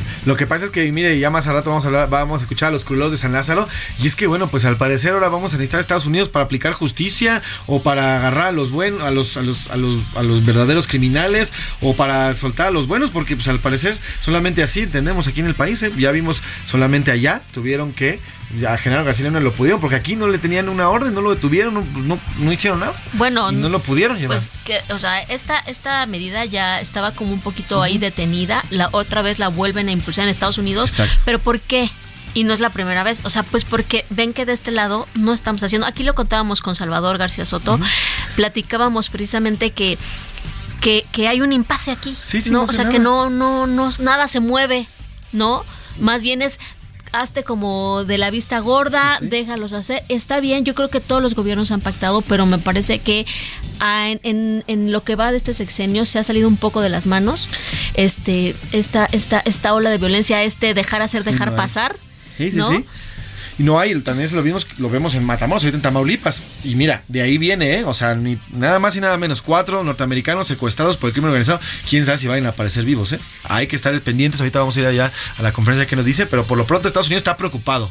Están preocupados porque estos cuates no solamente están metiendo la violencia, sino están matándoles a los americanos con el fentanil. Sí, sí, que es baratísimo. Es, cuesta 10 dólares una pastillita y tiene eh, te pega como 10 mil veces más que la metanfetamina. Y es, y es todavía tres, o sea, mil veces más adictivo que la cocaína, que la marihuana, que cualquier otro psicotrópico, ¿no? Así es, bueno, pues Estados Unidos mejor está tomando acciones viendo para acá que nosotros de acá para allá. Pero bueno, ¿y qué dice el público en nuestro, en, nuestro WhatsApp? Detalles importantes que están platicando, yo agregaré un poquito acerca del tema de micromachismos y demás. Nunca está de más eh, reiterar y hacer el aviso a dos días de no vayan a felicitar a las mujeres, ah, ni todo ese tipo de cosas. No, no, puede haber todavía. Todavía hay el, perdido, ¿no? El perdido. A dos días, a dos días, me parece que es importante. Comentarios. sí, sí, sí es cierto. ¿eh? Oscar lo pone el, ponte, pone el, cascabel en el gato. No, no feliciten, no hay que felicitar. No, es día del niño, no es día del niño. exacto, no, exacto. Es conmemoración. Incluso, eh, pues, cada quien lo puede interpretar de diferente manera, pero no es a veces hasta necesario que, uno tenga que emitir una opinión o eh, meterse en eso, ¿no? o sea, es día de lo, que se haga, lo que se... Eh, reflexionar y no es necesario... No, yo Nosotros. Si no es algo para aportar. Nosotros reflexionamos desde acá viendo y compartiendo el movimiento. Comentarios. Salvador, buenas tardes. Supe que ayer fue tu cumpleaños. Espero y la hayas pasado súper bien. Un gusto siempre escuchar el programa desde acá de Hermosillo. Buenas tardes, José Luis, y a todos en cabina. Los saluda Samuel. Saludos, Samuel, hasta allá, hasta Hermosillo. Un saludo, un abrazote, hijo. El calor a estar, a estar fuerte. ¿eh? Bueno, en las zonas altas sí está haciendo frío, pero en Hermosillo está baja, está subiendo ya la temperatura. Saludos, Samuel. Buenas tardes, a favor de la marcha, pero no de las feministas radicales. Son como los machistas, reflexionen. Gracias. No nos pone quién, es el comentario. Gracias por su comentario. También dice sobre el tema de aumento de las carreteras. El aumento de las carreteras de cuota son parte para financiar los caprichos del destructor que vive en Palacio Nacional y otra para mandar a Houston. Es el comentario que eh, no pone comentario y bueno, pues sí, a partir de hoy ya se aplicó. Se iba a aplicar a partir del 1 de febrero, pero bueno, lo dieron un periodo de gracia. Ojo, nada más en las en las autopistas que son de Capufe, en las en las que son controladas por el gobierno, pues las que están concesionadas, esas ya desde inicio del año, ahora sí que como dicen por ahí, nos las dejaron ir con y sí, eh, Dice, buenas tardes, Salvador. Los cárteles de la droga es un cáncer que tiene México que se debe erradicar. Como el presidente del Salvador, se refiere a, Bukele, está acabando con las maras de ese país. Debe aceptar ayuda a México de otro país si no lo puede erradicar. Atentamente, señor Herrera de Chiapas. Gracias, señor Herrera. Saludos hasta Chiapas. Híjole, híjole, es, es, difícil porque lo que está haciendo Nayib Bukele allá, hay bastantes, bastantes acusaciones de violaciones a derechos humanos. Hay por lo menos 100 personas que han desaparecido y que al parecer habrían muerto a manos de las eh, de los eh, policías y de las policías allá en El Salvador.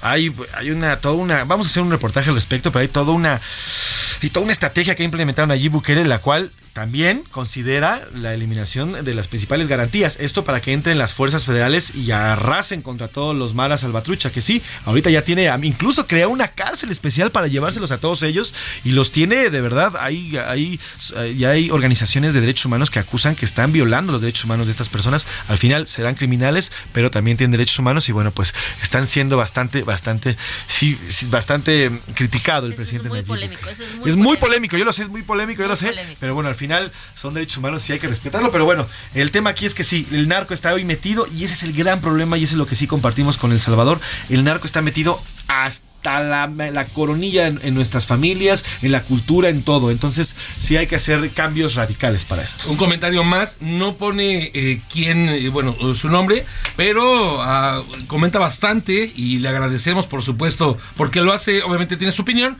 pero lo hace de manera respetuosa, lo cual es importante. Dice, se preocupan muchísimo, haciendo referencia al programa, o sea, lo que estás platicando, lo que estamos platicando, dice, se preocupan muchísimo porque no, porque no se castiga lo que otros gobiernos permitieron hace una crítica a lo que estás, eh, se está comentando. Estoy totalmente de acuerdo. A ver, hijo, la, semana, el año pasado el gobierno y el antepasado el gobierno federal actual tuvo toda la oportunidad de, así como está ah, un día así y otro también, pues de investigar a los expresidentes, pero prefirieron hacer, prefirieron hacer una consulta. O sea, el gobierno tiene eh, toda la fuerza, tiene todo el poder y tiene todo para eh, comenzar investigaciones en contra de quienes han dicho que hay corrupción y no hay una sola investigación. Lo mismo con los medicamentos. Detuvieron las compras, pero no hay una sola, no hay una sola orden, o por lo menos no hay este, investigaciones en contra de que existiera esta corrupción. Lo mismo en el sector que ustedes quieran, ¿eh? Ha habido y dicen y aseguran y dicen que sí, el pasado y el pasado, pero pues pues ahora sí que no vemos claro. En, sus, manos estaba, estaba, abrir las investigaciones pues pertinentes por desvío de recursos, por actos de corrupción, por nepotismo y prefirieron salirse por la tangente porque el pueblo manda y se fueron por una consulta. Por una consulta, porque es muy cómodo también echarle la culpa al pasado, ¿no? Decir, a ver, gobierno federal, actual gobierno, pues a ver, si tienes pruebas, si hay investigación, pues agárrate a los, a los expresidentes que de verdad haya, llévalos a la cárcel, pero gobierno federal, no hagas una consulta a la cual, pues obviamente viene aparte del gobierno y pues no está bien armado, ¿no? Y entonces, bueno, pues es muy fácil también tenerlos ahí y cuando algo salga mal, echarle la culpa al pasado. No, pues es que Calderón, no, pues es que Peña, no, que a Peña casi no lo mencionan, pero bueno, no, Calderón no, pues que Fox, o sea, pues es muy cómodo. Sí, lo cierto, pero también hay que preocuparnos por lo presente. Por ahí tenemos en una cosa llamada Segalmex, donde hay un desvío que es casi del doble de lo ocurrido con la estafa maestra. Entonces hay que estar ahí pendientes, ¿no? Pero bueno. Muchos, muchos comentarios. Gracias, gracias porque se van uniendo, van llegando cada vez más, de acuerdo a lo que se platica. Eh, buenas tardes, yo estoy de acuerdo en las marchas, pero con respeto y sin dañar el patrimonio de otras personas. ¿No nos pone quién? Eh, pero ahí está el comentario. Saludos, gracias por su comentario. Y sí, vamos a estar al pendiente y vamos a estar siguiendo, eh, vamos a estar siguiendo de cerca todas estas manifestaciones y vamos a ir, por cierto, Laura, mi querido Oscar, vamos a ir a un especial que a partir de hoy comenzamos. Eh, comenzamos un especial que nos prepara Milka Ramírez sobre el feminismo. Esta semana la vamos a dedicar en estos reportajes especiales que le traemos todos los días a esta hora al feminismo. Hoy arrancamos con este, que es el, qué es el feminismo, cuáles son los orígenes en nuestro país y hacia dónde va el feminismo en México. Milka Ramírez nos tiene este reporte especial. El feminismo incomoda. Lo hace ahora, lo hacía antes y lo seguirá haciendo. En México, la primera mujer incómoda considerada pionera del feminismo es Juana Inés de Asbaje Ramírez de Santillana, o mejor conocida como Sor Juana Inés de la Cruz.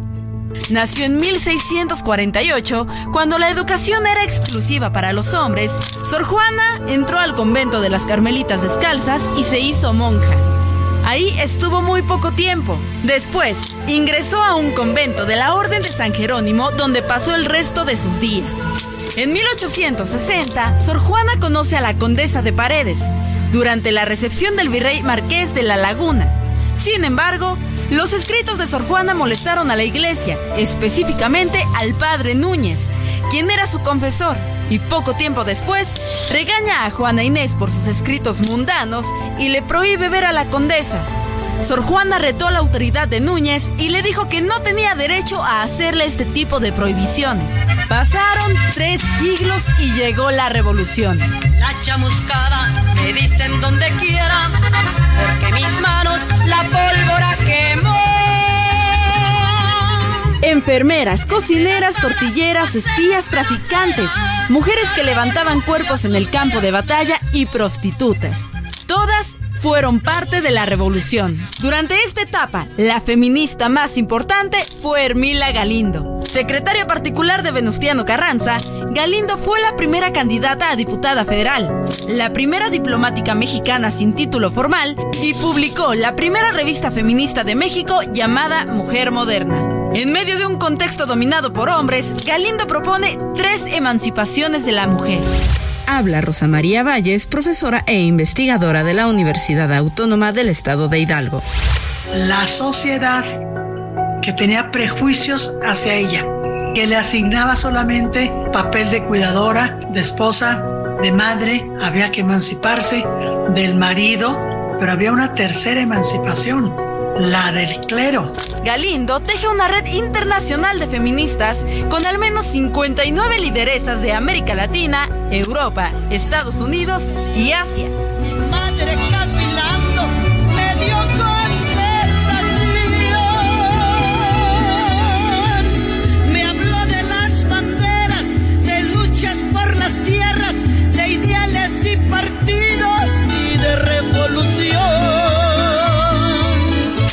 Revolucionaria pone sobre la mesa el deseo sexual de la mujer. Durante el primer Congreso Feminista de Yucatán, respaldado por el entonces gobernador progresista Salvador Alvarado, Hermila Galindo genera polémica con una fuerte declaración. Habla Rosa María Valles, profesora e investigadora de la Universidad Autónoma del Estado de Hidalgo. Ella dice algo que incomoda a la audiencia, porque ella dice que la mujer tiene instinto sexual. Entonces, como la mujer tiene instinto sexual, ella propone establecer en las escuelas la educación sexual. La escandalosa propuesta le valió su reputación. Hermila fue tachada de inmoral. Esta etapa revolucionaria del feminismo es considerada como la primera ola del movimiento, que pugnó principalmente por recibir educación y derecho al voto. Habla Gabriela Cano, investigadora del Colmex. La primera ola en México abarca desde 1915 con el Congreso Feminista de Yucatán y concluye hacia finales de la década de los 30, hacia 1938 y 1939. Este fue el cerillo que encendió la mecha. Y es que la revolución de las mujeres estaría por explotar.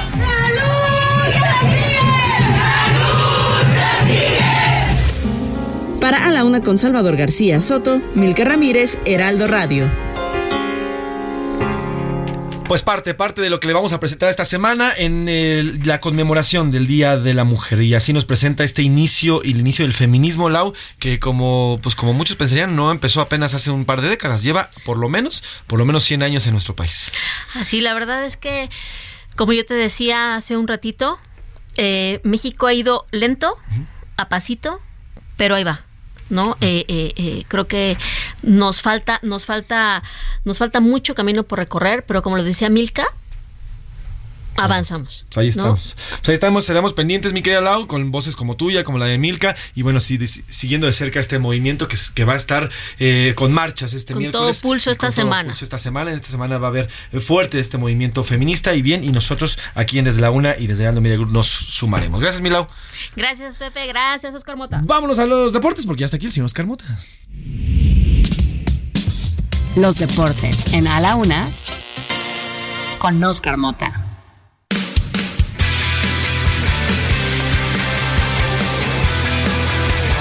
Oscar Mota Aldrete, 2 con 22 minutos y traes el deporte a todo lo que da porque fue un buen fin de semana para bendito los mexicanos. Sea, Bendito sea el Señor, mi querido José Luis Sánchez Mafren. Bienvenido. Eh, lo he platicado, estos lunes me encantan porque es pues donde, donde uno justifica, ¿no? que esté aquí, ¿no? Que esté aquí. Vamos rápidamente porque hubo muchas cosas importantes. A ver, al inicio del programa decías y decías bien que México tiene ya un tercer campeón en artes marciales mixtas de la UFC. La UFC es la empresa más grande de artes marciales mixtas con presencia en todo el mundo, con peleadores de todo el mundo, eh, que obviamente son rankeados en los diferentes pesos y divisiones. Entonces, pues convertirse en campeón no es cosa fácil, no es algo regional, no es obviamente cuestión de que, ah, con mis primos y demás. ¿Qué es lo que sucedió este fin de semana? Se enfrentó la mexicana Alexa Grasso, originaria o orgullosamente de Jalisco, ante Valentina Shevchenko, considerada la mejor libra por libra de su categoría, que es el peso mosca. ¿Qué rayo significa cuando dicen que un peleador es el mejor libra, libra por libra? Que quiere decir que en los diferentes, eh, las diferentes habilidades o diferentes técnicas que realiza, ya sea boxeo, jiu-jitsu, muay thai, etcétera, es el mejor en todas esas, ¿no? Porque esos son las artes marciales mixtas, que dominas diferentes estilos. Entonces, si eres el mejor libra por libra, quiere decir que todos estos elementos que tienes como peleador, pues eres el mejor de todos ellos. Escuchemos a Alexa Grasso, que termina venciendo con una mataleón increíble a Valentina Shevchenko. Lo más importante pues es que, estoy bien, estoy completa, que gané mi pelea y pues el cinturón que me lo, que me lo llevé, creo que todo, todo en conjunto está increíble, que tengo mi equipo aquí, mi familia, muchas personas aquí apoyándome y, no puedo pedir nada más que eso. Siempre me habían preguntado qué le faltaba a México para tener más campeones en la UFC y siempre dije que era cuestión de tiempo. En México tenemos un gran semillero de guerreros, de guerreros de corazón y bueno, lo estamos demostrando las palabras de Alexa Grasso. Entonces los campeones son Alexa Grasso, ahora como campeona mosca, y también está Brandon Moreno y Jair el Pantera Rodríguez. Son los tres campeones mexicanos que Así tiene. que la UFC muy mexicano. Vamos a ir a una pausa, Continuamos, por supuesto. Y hablamos de qué pasó con Chico Pérez, ¿no? Muchas cosas. Y el fútbol, por supuesto. Y el fútbol también. Vamos a una pausa y regresamos aquí en A la Una. Vamos a regresar con el resto de la, eh, información deportiva y mucho más aquí en A la Una. Vamos a una pausa. Regresamos. No le cambies. Estás en A la Una con Salvador García Soto. Información útil y análisis puntual. En un momento regresamos. Ya estamos de vuelta en A la Una con Salvador García Soto. Tu compañía diaria al mediodía.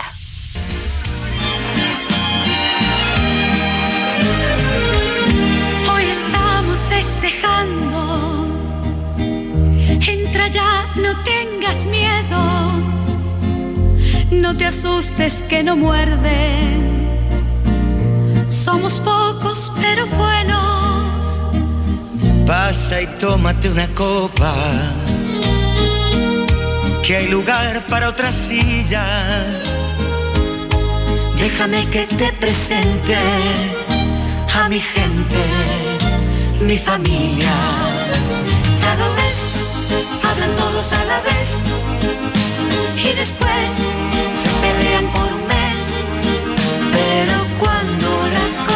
van mal, a tu lado siempre está.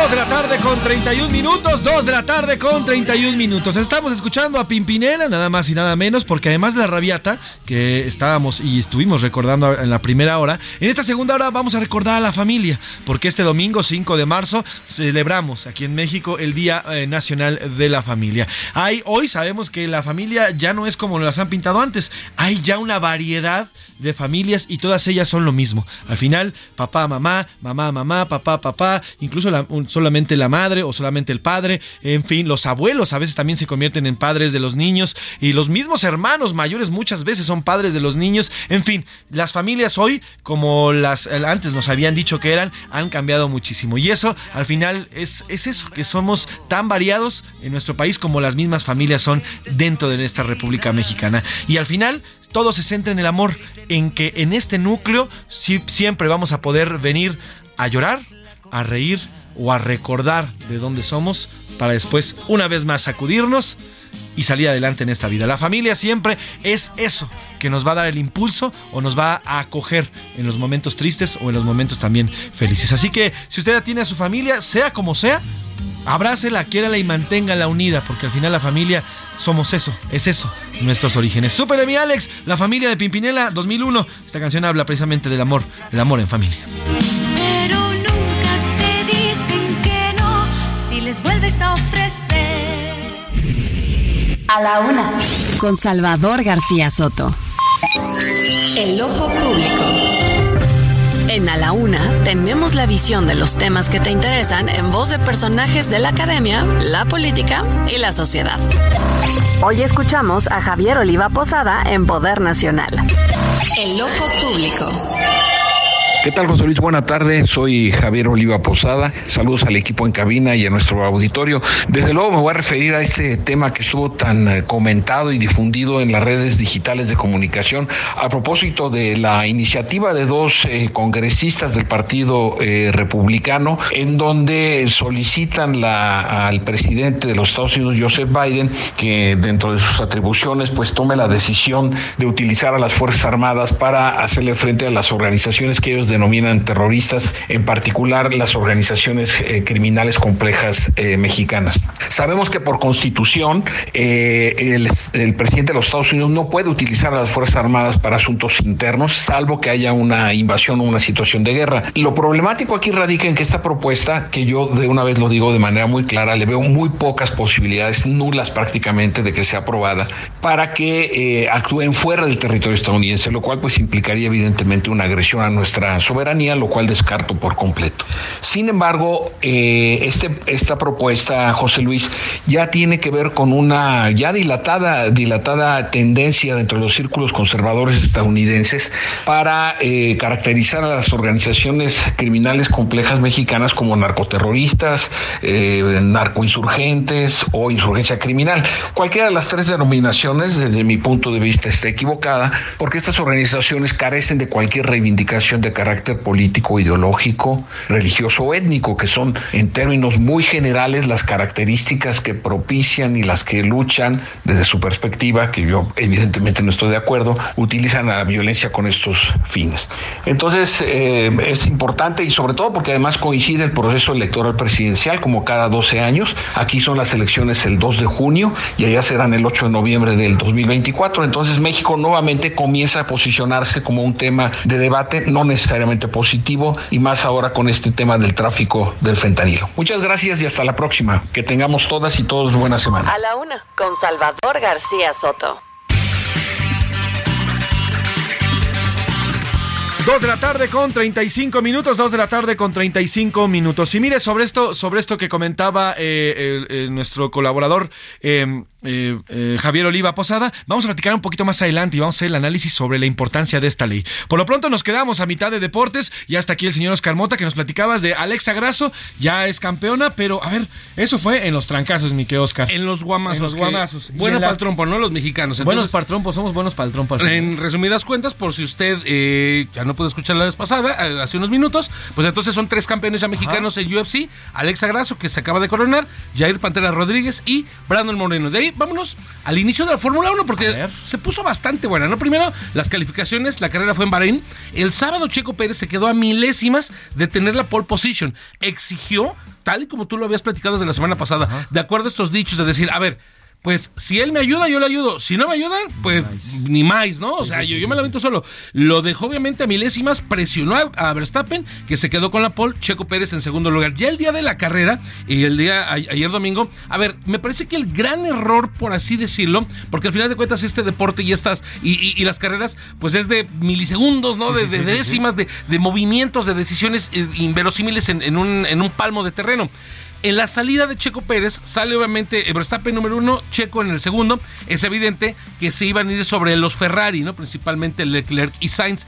Duda al momento de la salida pierde por instantes esa segunda posición, cae en la tercera y entonces empieza a competir ya no por buscar a Verstappen, sino por recuperar ese segundo lugar con los Ferrari. Eh, al paso de la carrera, como se fue dominando, otra vez a los Ferrari. Híjole, ahorita lo platicábamos fuera del aire, ¿no? Con la tradición tan increíble, tan grande que tienen los Ferrari, todo eso. Y últimamente parece que los Ferraris, el no me ayudes, compadre, o sea, le echan a perder las carreras a sus propios pilotos. Leclerc y Sainz, dos grandes pilotos, yo creo que mejor es Sainz, por un poquito menos, puede estar usted de acuerdo o no, pero nuevamente el factor de la unidad de potencia los terminan fallando, los terminan eh, soltando, no los respaldan cae en esta, eh, inclusive termina saliendo uno de ellos y bueno, ya después recupera Checo esta posición y ya se vuelve una carrera, digamos, como no de trámite, pero Verstappen llegó a sacar más de 15 segundos sobre Checo. Eh, Checo se termina también apartando. Hay que reconocer la gran carrera que hizo Fernando Alonso. Fernando Alonso, campeón español, hace ya varios años que, llegó a ser campeón de la Fórmula 1, pero es un sujeto muy querido, un sujeto muy, muy educado, un, hombre que tiene... Un caballero, de, caballero las de las pistas, exacto. Entonces, eh, es campeón campeón, bueno, es tercer lugar, pero mejor dicho, con, con esta nueva escudería con Alpine, que está ahorita checo. Y entonces, bueno, ahí está estos tres primeros lugares, importante. Rápidamente, en el fútbol. Yo quiero dejar que eh, tú, mi querido José Luis Sánchez, Mafre, tú nos des y nos informes primero del resultado del América, por favor. No voy a decir, solamente voy a decir que perdimos, perdimos bastante bien. Los Pachucos nos metieron Otra vez, nada más. ¿no? Nada más. A tres nada más. Los de Pachuca, bueno, gracias. 3 a 0 de Pachuca, pero ojo, a ver. la información, gracias. Porque varios, este, obviamente varios de los llamados equipos más populares, algunos dicen que no grandes y grandes, vamos a dejarlo en populares, pues bueno, se llevaron una zarandeada marca Diablo. A ver, el viernes, Tuca ya dirigió su primer partido de manera oficial, ya estando ah. en, ya en la banca completamente y eso. Y el Mazatlán, que no había ganado un solo partido, le gana 3 a 1 al Cruz Azul, ¿no? El sábado viene lo del América, ¿no? Que pierde 3 a 0. Y por si fuera poco, el domingo, Pumas pierde 4 a 2 contra el Puebla. Felicidades a los equipos que ganaron, pero obviamente crítica, ¿no? A los, eh, eh, a, los populares. Por que sepan que no hay enemigo pequeño. Los tres, digo, bueno, a excepción de Pachuca, excepción de Pachuca, que es, a excepción de Pachuca, que es un gran equipo, los otros dos son tablas siempre medio baja. Y las Chivas volvieron a ganar. 2 a 0 a Santos, son tercer lugar de la tabla abajo de Rayados y de Tigres. Las Chivas dicen, ya pita el árbitro porque ya queremos no, se vaya a acabar. buen torneo que están haciendo buen torneo las Chivas. Al momento, buen torneo. Bueno, pues ya estamos en la segunda parte del torneo. Es correcto. la segunda mitad y veremos a ver si les da para acabar, ¿no? Vamos a ver obviamente cómo pueden cerrar y de cara obviamente a lo que sería una liguilla. Todavía le falta, todavía le falta este torneo. Gracias, Carlos. Hoy un gran día para ganar para ganar. Vamos a otros temas. A la una, con Salvador García Soto. Dos de la tarde con 40 minutos, dos de la tarde con 40 minutos. Retomamos el tema, este tema de la iniciativa con el que abrimos este espacio, esta iniciativa que ya fue presentada al Congreso de los Estados Unidos, que eh, daría las facultades al presidente de este país para utilizar las Fuerzas Armadas en contra de los cárteles, en específico cárteles de la droga, que producen, trafican, venden y llevan fentalino a Estados Unidos. Para analizar este tema y qué es de aprobarse esta ley, cuáles son las repercusiones que tendría para nuestro país, saludo en la línea y gracias por tomar la llamada Eduardo Rosales Herrera, el doctor Eduardo Rosales Herrera. Él es académico de la Facultad de Estudios Superiores Acatlán en la UNAM. Doctor Eduardo, ¿cómo está? Buena tarde. Estimado José Luis, qué gusto saludarle a usted, a su equipo y desde luego a toda su muy informada audiencia. Al contrario, gracias a usted por tomarnos esta llamada y por su tiempo. Doctor, para arrancar, ¿cuáles serían las repercusiones en caso de aprobarse esta ley que ya está en el Congreso de Estados Unidos? Las repercusiones para nuestro país, eh, esta ley que permitiría al, presidente pues aplicar a las Fuerzas Armadas en contra de los cárteles. Eh, mire, si me lo permite, nada más diría así como, así como un breve contexto y antecedentes. Eh, primero que no es digamos que no es la primera vez, ¿no? Que se hay esta esta idea, este tipo de iniciativas.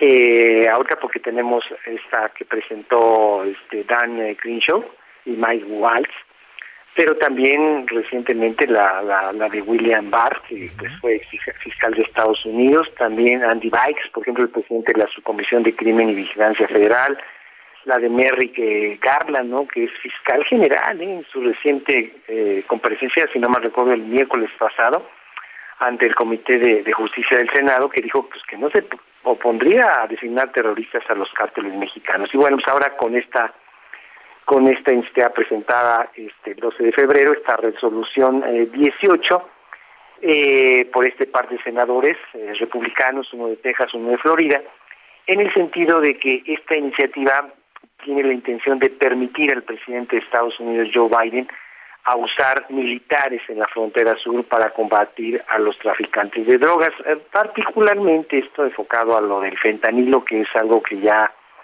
eh, tiene, se ha convertido en un verdadero dolor de cabeza para Estados Unidos. También hay que señalarlo este Lindsey Graham, un senador republicano, eh, él incluso ha dicho que los cárteles mexicanos pues ya tienen así como que la intención perversa, ¿no? Y oculta de, de matar, de exterminar a los estadounidenses anglosajones. Y todo esto pues por las mil muertes, ¿no? Que hay este allá en Estados, Estados Unidos por la por, pues por la cuestión del, del, del fentanilo. Pero en realidad eh, los, los, militares de Estados Unidos, el ejército de Estados Unidos, mire, ya no gana guerras, ni las internas ni mucho menos las externas. Entonces, eh, pues están muy reticentes, ¿no? a participar en este tipo de acciones en contra del narco, menos en México. Ahora, por su parte, pues el gobierno de nuestro país no no no no, no nunca aceptado, ni con gobiernos anteriores ni con el actual, la presencia de elementos de seguridad estadounidenses.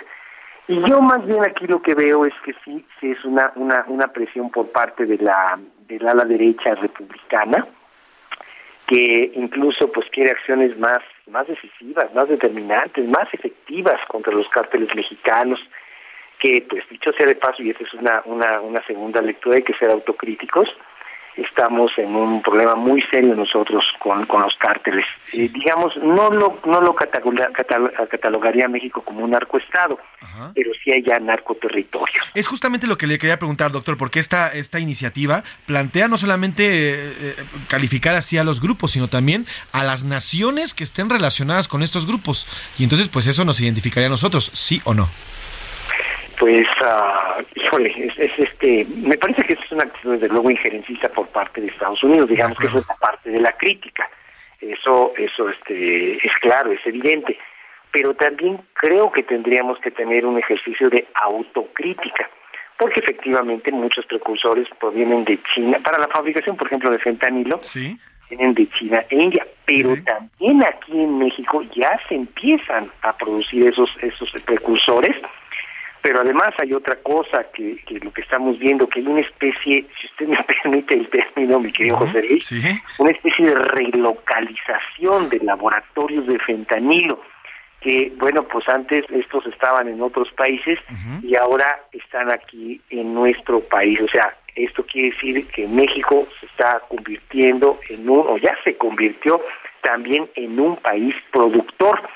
entonces, este, pues sí, sí es un problema particularmente serio en nuestra relación con Estados Unidos, que dicho sea de paso, pues los principales consumidores, consumidores de droga en el mundo y también los que abastecen de armas.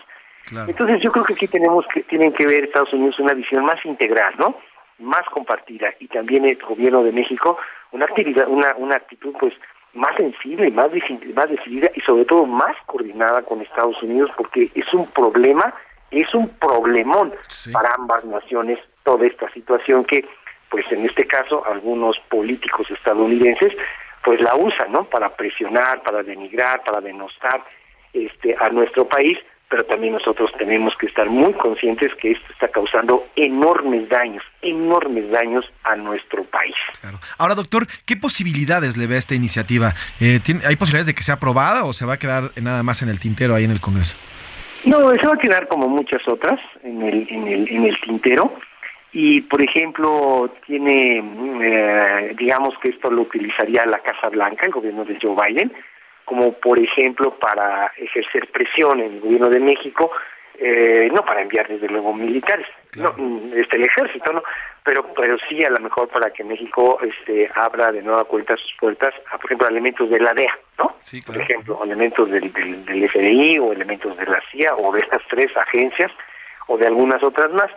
Otra también, digamos que eh, un efecto que podría tener indirecto y que lo utilizaría la Casa Blanca es solicitar más extradiciones que sean más ágiles, más expeditas, como por ejemplo la de Caro Quintero, como por ejemplo la de Ovidio Guzmán, ¿no? Por ejemplo la, la este del famoso Tony Montana, ¿no? Eso sí, sí lo utilizaría y podría decir el gobierno de Biden, oye, el gobierno de México ve esta situación que tenemos en Estados Unidos.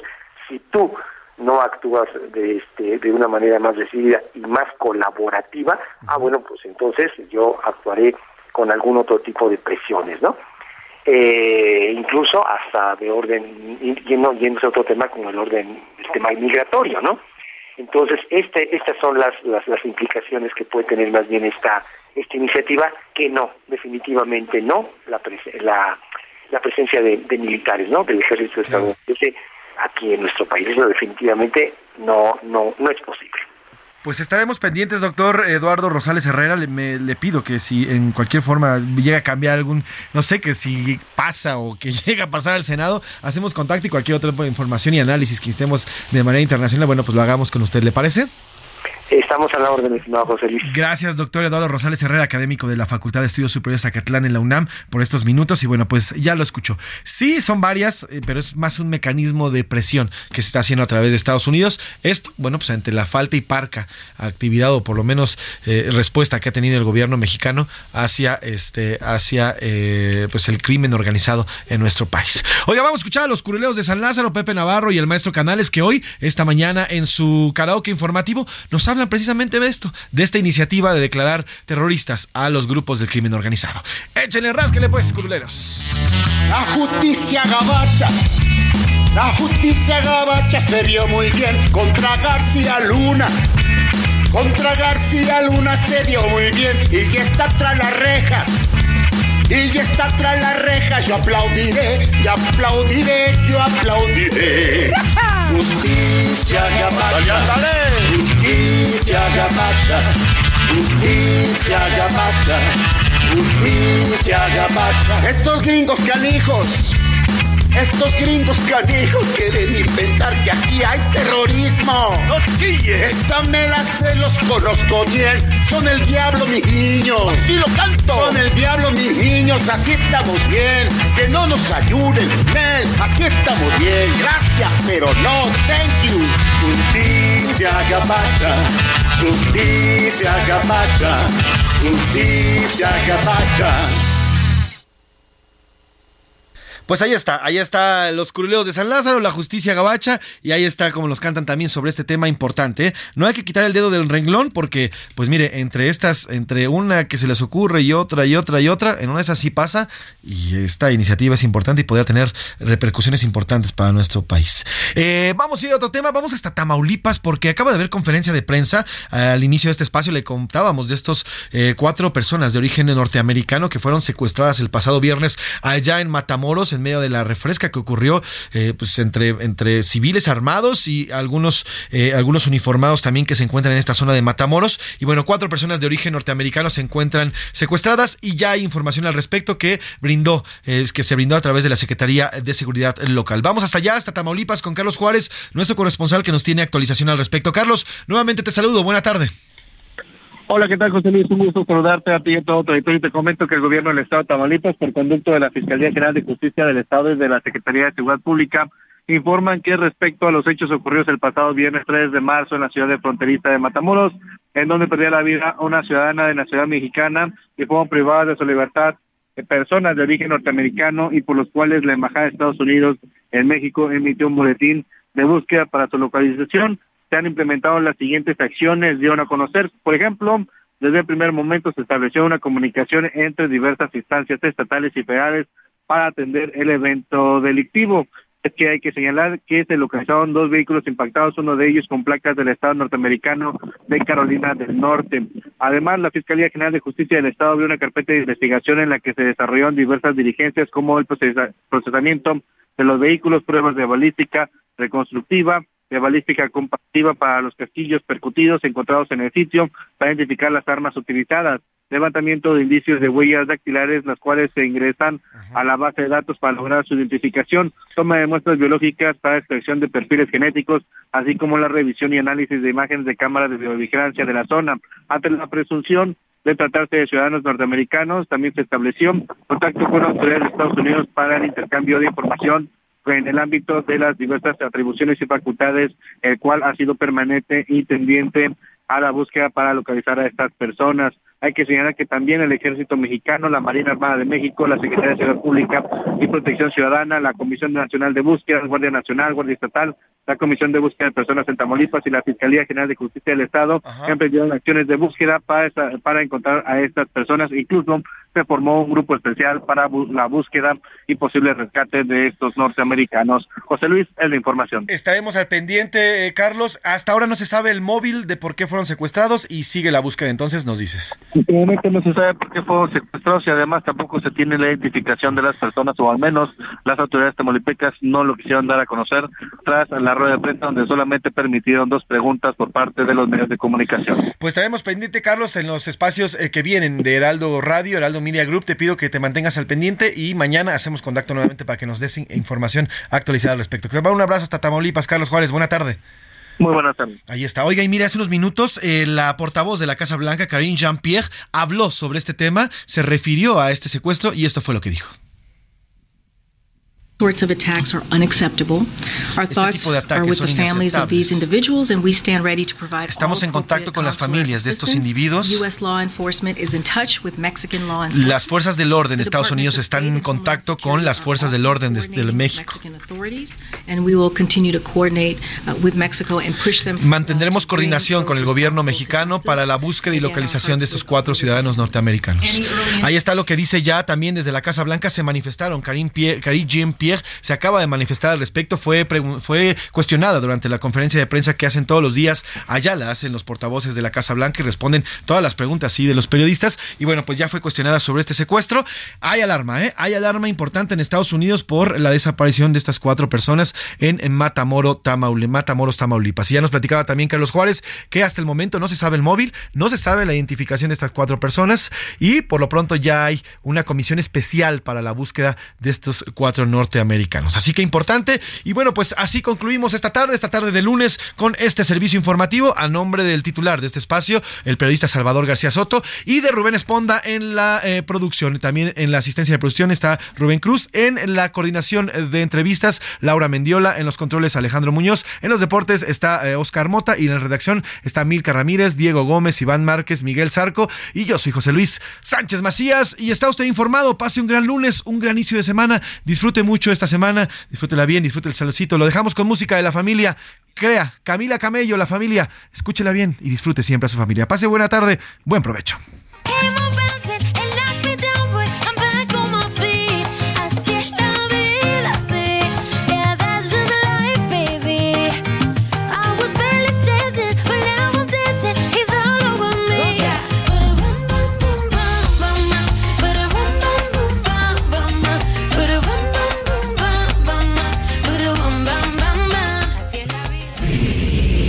Hoy termina a la una con Salvador García Soto. El espacio que te escucha, acompaña e informa. A la una con Salvador García Soto.